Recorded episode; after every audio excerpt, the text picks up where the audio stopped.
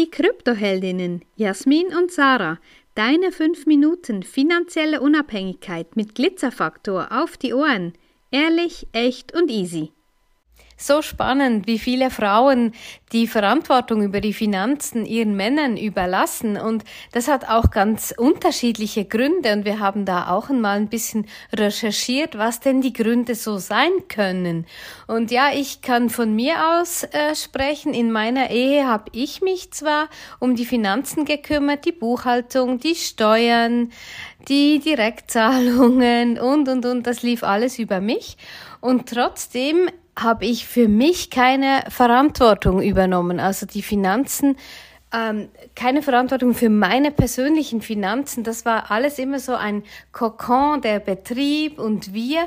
Und das war auch immer so ein bisschen eine Möglichkeit, mich dahinter zu verstecken, um mich eben nicht so genau damit zu befassen. Und ja, das ist einfach, das, das war so spannend, wenn man das auch retrospektiv sieht oder sich jetzt Gedanken macht. Mach dir mal jetzt Gedanken, warum überlässt du den Großteil der Verantwortung über die Finanzen deinem Mann. Und ja, einer der ersten Gründe äh, bei unserer Recherche ist natürlich herausgekommen, ja, die gesellschaftlichen Normen. Ja, wir bekommen das so vielfach so weiter überliefert, dass einfach, dass es so sind, in traditionell wird erwartet, dass die, der Mann äh, die Rolle des Versorgers übernimmt und eben die Frau Hausarbeit und Kindererziehung. Und da gehören die Finanzen eben eher da zum Versorger dazu. Ja, und ein weiterer Punkt ist definitiv der Mangel an finanzieller Bildung. Ja, man sieht ja oft heute in den Schulen läuft es immer noch so, dass die Mädchen eher im Handarbeiten, bei den Sprachen, ähm, wenn es um solche Dinge geht, gut sind und auch gefördert werden. Und die Jungs sind eher Informatik und Rechnen, Wirtschaft und so weiter, sind da eher stärker tendenziell in diesen Fächern. Und das ja wird auch nicht wirklich viel dafür gemacht, ähm, dass sich das wirklich ändert. Und die Bildung im Allgemeinen ist einfach läuft nicht in die Richtung, dass jemand davon profitieren könnte für später. Ja, also es wird nicht darauf aufmerksam gemacht, ähm, dass man nicht in Schuldenfallen tappt, dass man nicht Kredite aufnehmen sollte, die man nicht wirklich finanzieren kann, ähm, dass es wirklich nicht so eine gute Idee ist, die Finanzen komplett vom Partner ähm, machen zu lassen, ähm, sowohl als Frau vom Mann und auch umgekehrt. Ja, das sind auch Abhängigkeiten. Also so ist es ja nicht. Und es fängt einfach bei der Bildung an. Ja, Wissen ist Macht. Das sagen wir immer wieder, wenn du weißt weißt, worum es geht, dann kannst du auch entscheiden, wie du es haben möchtest. Und ich habe das Beispiel auch schon gebracht, wie ich aus der Schule kam, wusste ich beispielsweise nicht, wie ich eine Steuererklärung auszufüllen habe und wie ich einen Einzahlungsschein wirklich benutzen muss. Und meine Partner oder meine Kollegen, die männlichen Kollegen, die waren da schon eher im Bild, weil sie das bei den Papas irgendwie mal abgeschaut oder mal mitgekriegt, so hey, hier musst du dann gucken, wenn du mal eine Rechnung zahlst, so und so läuft es.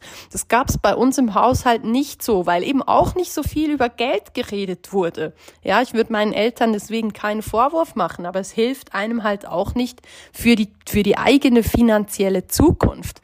Und ähm, das ist etwas, was wir dir einfach weitergeben möchten. Wirklich kümmere dich um deine eigenen Finanzen und auch wenn du einen Mann hast vielleicht, der gutes Geld verdient, ähm, ja, wir haben in der Schweiz so eine Rockband, die hat einen Song und da geht's drum, äh, solange noch Geld kommt, wie ich die Karte reinschiebe, ja, ist alles eigentlich in Ordnung. Aber was, wenn kein Geld mehr da rauskommt? Also auch wenn du in der privilegierten Situation bist, dass du umsorgt wirst finanziell, kümmere dich trotzdem darum, weil auch da wissen wir, nichts hält ewig.